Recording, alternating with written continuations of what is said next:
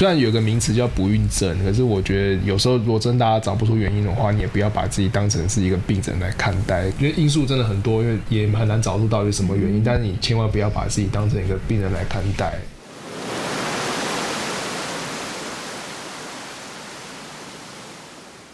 爱到底工作室出品，将障碍与情感的连结寄托瓶中。漂流于人生的浮沉，爱情漂流瓶。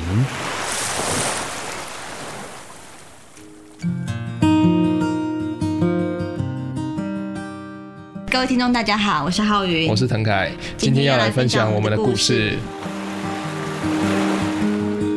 缘分总是会在你意想不到的时候出现。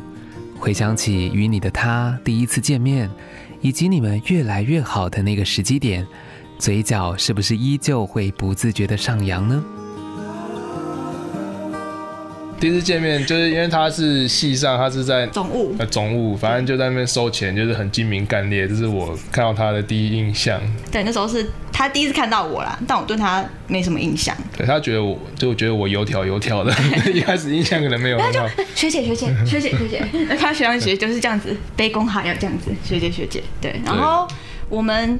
认识三年，就我大四，我们毕业之后才在一起的。他毕业，我大四。对，他之前改名字之前，他叫宇堂，宇宙的宇。然后我们系上有一个朋友叫宇哲，然后那时候有一堂课新闻摄影出来分数很低，我就很不爽，我要找宇哲，跟他抱怨说，哎、欸，新闻摄影分数超低。然后我还巴拉巴拉骂了一堆，然后骂完之后才发现，哎、欸，我敲错人了，不是敲宇哲，我敲成宇堂。对，然后后来莫名就跟我聊起来，因为他也修过那堂课，教你一年修。修。对。然后他跟我讲，你也分数没有很高。我分数也没有很高。对，然后就是因为抱怨分数很低。那门课是新闻摄影。对，后来就是从那次敲错之后，才比较开始有在聊天。腾凯，我决定，我决定要去澳洲念研究所。浩云，嗯，去吧，我会等你回来的。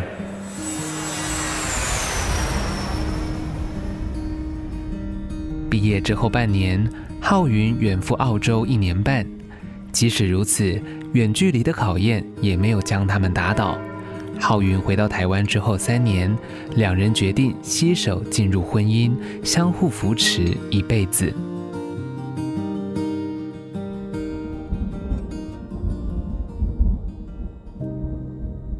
腾凯，嗯，我觉得我人生好像停滞了。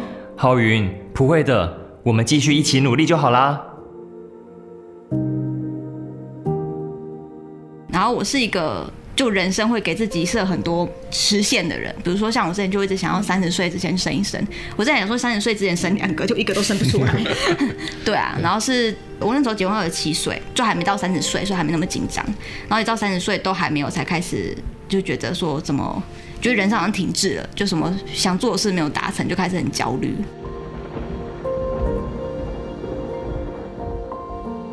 想要拥有孩子的浩云。结婚之后，顺其自然了一阵子，发现肚子没有动静，便开始上网搜寻资料，想寻求顺利怀孕的方法。就一开始就是很随缘嘛，刚结婚就觉得自然，然后这样。半年到一年之间，然后想说，哎，什么都没有，那去做个检查好了，就做那个政府有补助的孕前健检，抽个血，验个尿，然后男生去验精液这样子，反正出来数据就是没什么问题。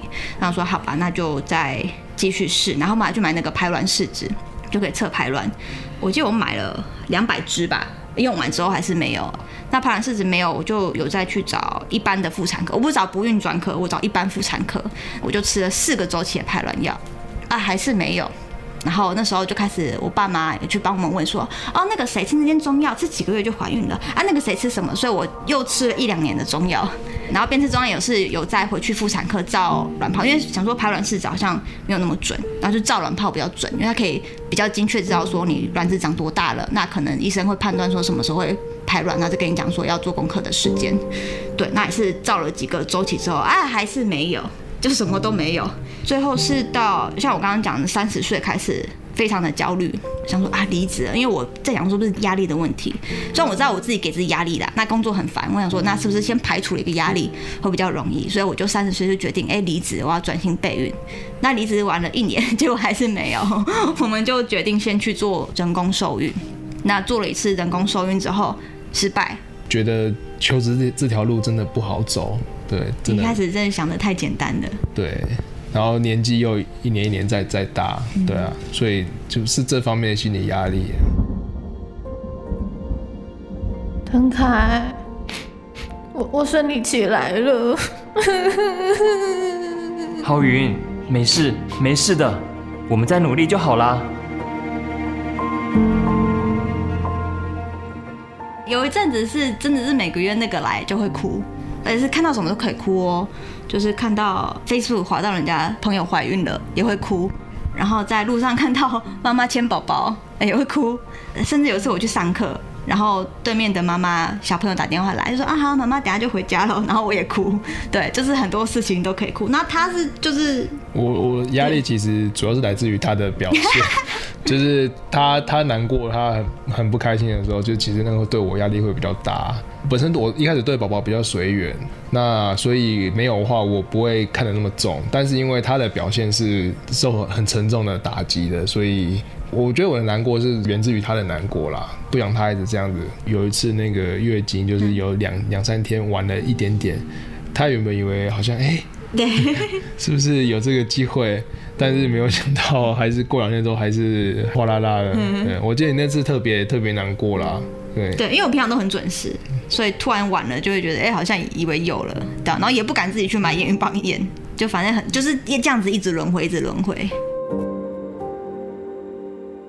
除了自己给予的压力，社会对于夫妻孕育下一代的期待。无形之中，也让这件事变得无比沉重。哎呦，新婚小夫妻，什么时候要生啊？幸好，浩云和腾凯的家人对此相当谅解。因为我妈自己也是有点难孕的，所以她是她是还好。但我爸就会三不五时就会说啊，我我如果做阿公，我就要戒烟，就会微微透露出想要做，但不会很积极的说啊，你怎么？都没有啊，去看医生了吗？什么？因为其实我们中间看医生什么都是我们主动的，所以不是家人跟我们说啊，你要去那间看医生，你要怎样，你要怎样？对，其实都是我们主动，然后。那阿宙会说什么啊？我那个谁谁谁又当阿宙了哦，那谁谁谁又当阿宙了，就是有种若有似无的在追。他们都有期待啦，都有期待。我记得你爸在我们办婚礼那一天就跟你朋友讲说，哦，我就喜欢做阿公啊。对，等下一个朋友带孩子去，他就你爸就有这个表达。没有真的很直接跟我们讲说，因为他们知道，我妈知道我自己也是一个性子急，然后会给自己压力的人，所以我妈反正是我妈从头到尾都没有讲过。然后是我爸或者是我阿妈，就是偶尔会不经意的透露出这种渴望。在经历了许多次失败之后，两人虽然也曾想过放弃，但浩云对求子依旧积极渴望，腾凯当然也全力配合。我跟你说哦，想要生小孩哦，照我的方法做就对了啦。你就这样，再这样，然后这。网络上能找到偏方，我们都试过了。比如说做完功课，脚要九十度抬脚，然后抬半个小时这样。然后还买过那个助孕的润滑剂，就是说他们那种润滑剂是可以帮助精子游比较顺的那种，那种也买过。就是买过很多奇奇怪怪的东西。所以最后还是建议就直接就找专业的医生。对，真的是直接找专业的。就可以，也许是可以少走一些不必走的路。对对对对。然后刚好这时候疫情。疫情来了，然后就也都不能出出国什么的。那我们想说，哎，那感觉是两三年不能出国，那我们就把这笔钱，因为我们都会存旅游基金，每年都有旅游基金。那说那不然拿这笔钱去做试管好，因为真的等太久，然后不想再浪费时间了。然后试管整个到验孕成功十五十六万。试管的话，就是他在体外就帮你受孕了，已经是受精卵状态，再帮你送进去子宫着床。对，那前面一样是先吃排卵药，打排卵针，促进那个卵泡成熟。那成熟的话是还要先做一个取卵的手术，就是把成熟的卵拿出来。然后一样取卵手术当天先是要送精液去，然后当天就会帮你们那个受精，对，去结合去受精。隔天好像就会跟你说有几颗受精成功。那受精成功还要看他们继续成长，因为我那时候取十三颗卵嘛。隔天有十一颗受精成功，那最后有持持续发育的有六颗，所以我们还有五颗在冷冻库里面。尝试试管的两人对于是否成功非常紧张。到了公布的那天，医院的医生却相当严肃。那我印象很深刻的是，那个做完试管之后要去医院开奖。那因为我们家没有验孕棒，但是有还有剩下的排卵试纸，但过期了，过期了。但他因为他钻研的很深，所以他知道排卵试纸其实也可以测试有没有受孕的反应。他那天早上我们要出门之前，他就已经先偷偷的。踹过是是前几天哦，前几天对对对，他就偷偷踹过，然后就是没有那个反应，所以他以为是不是这次泡汤了，然后要到医院开奖了。我们是早上抽血，然后门诊是下午的，然后抽血完我们就出去逛，中午先吃个饭，然后他就整天心情就很不好，我就想说他是不是偷偷验，然后瞒着我，就整个心情就很差，然后东西也吃不太下。下午一进去那个诊间，帮我们做试管的医生也是一个很严肃的医生，就是不太会有表情，然后进去就看他很严肃在那边打电话。浩云，恭喜你哦，数值很高，没有任何表情讲说哦，恭喜哦，恭喜哦，四千多，然后也对那个数字没有概念。对，然后那个就是那个激素的数值，怀孕之后你体内会有个激素在分泌，就是高到一定标准就表示你又怀孕了，对对对。成功怀孕的浩云其实很庆幸自己在打排卵针或是吃排卵药时，并没有因为卵巢过度刺激而不舒服，因为有许多妈妈在这个阶段是非常非常辛苦的。因为他之前有个同事是做试管的，他那时候就是有那种卵巢过度刺激会腹水。就他那个腹部会积水，然后有些严重的你要去医院把那个水排出来。我觉得我还蛮幸运的，我从头到尾都没有不舒服到。那打针一开始，因为自己打针，一开始会觉得有点怕，不痛不痛是怕。我觉得主要是那个心里那个坎过不去。那一开始打，会觉得有点紧张。那打两三次之后，就是啊就没什么了，都 没什么咚。对，打到之后就就无感了。但是有时候会 OK 啦。那也可能是因为我们。第一次做试管就成功，所以现在回头看会觉得好像很可以侃侃而谈。其实我也很难想象如果没有成功会怎么样。我那时候就想说，如果真的没成功就算了，对啊，因为后来已经有在想象说没有小孩的未来要怎么过。亲之所以伟大，除了不一定能顺利怀孕，过程的艰辛也是相当令人敬佩。浩云在顺利怀孕之后，也曾经有过大出血的经历，让她非常害怕，好不容易怀上的宝宝会不会就这样没了？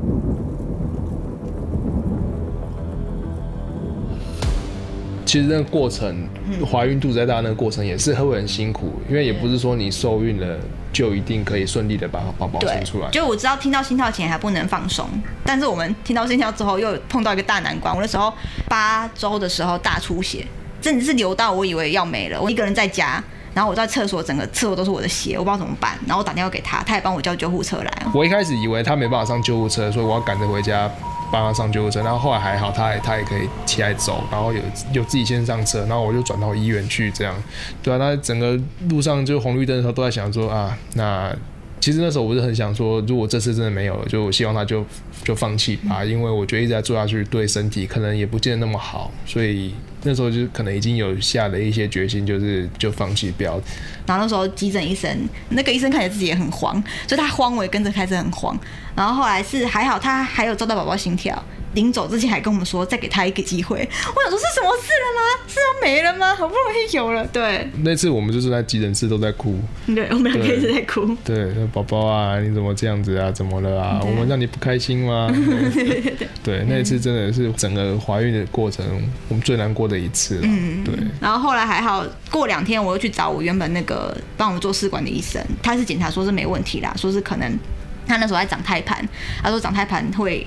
戳到血管，然后才造成那个大出血。嗯，就那时候大出血很。对，那是蛮夸张的，整个厕所都是。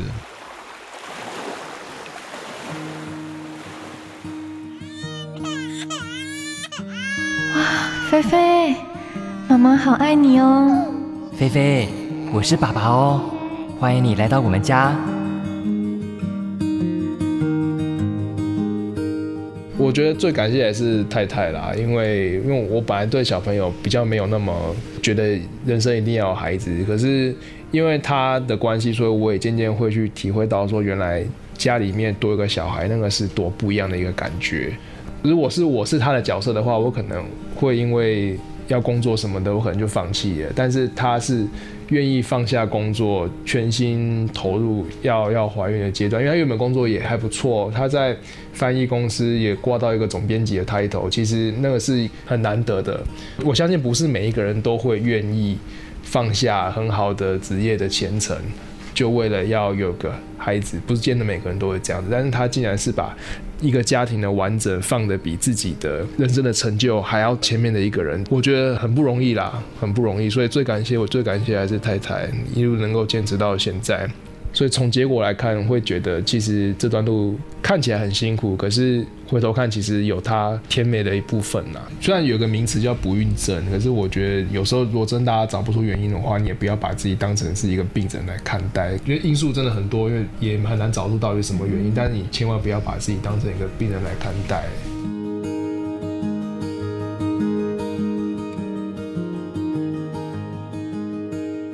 一路辛苦备孕，到现在当了爸爸妈妈，虽然接下来要面对的照顾课题其实也不轻松，但浩云和腾凯一定都是甘之如饴。